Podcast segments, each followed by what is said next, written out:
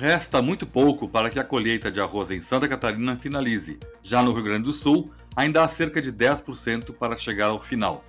No mercado, há relatos que o ritmo de comercialização do grão segue reduzido no atacado, o que tem amenizado os efeitos da menor oferta disponibilizada pelos produtores neste início de negociação da safra 2021. Segundo dados do Comex Stat, em março de 2021, o Brasil exportou 10,4 mil toneladas de arroz, sendo o Senegal com a importação em casca o principal destino e responsável por 34% do volume comercializado pelo país.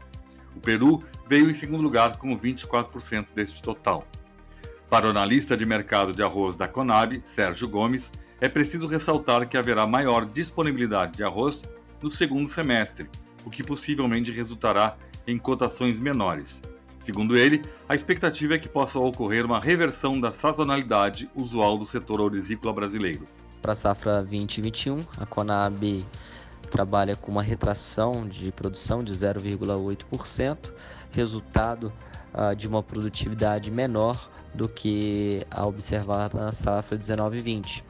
Apesar de que, uh, com os preços remuneradores no, ao longo de 2020, houve um incentivo à expansão de área de arroz e na safra 2021 a Conab constatou um incremento de 1,4% de área no país.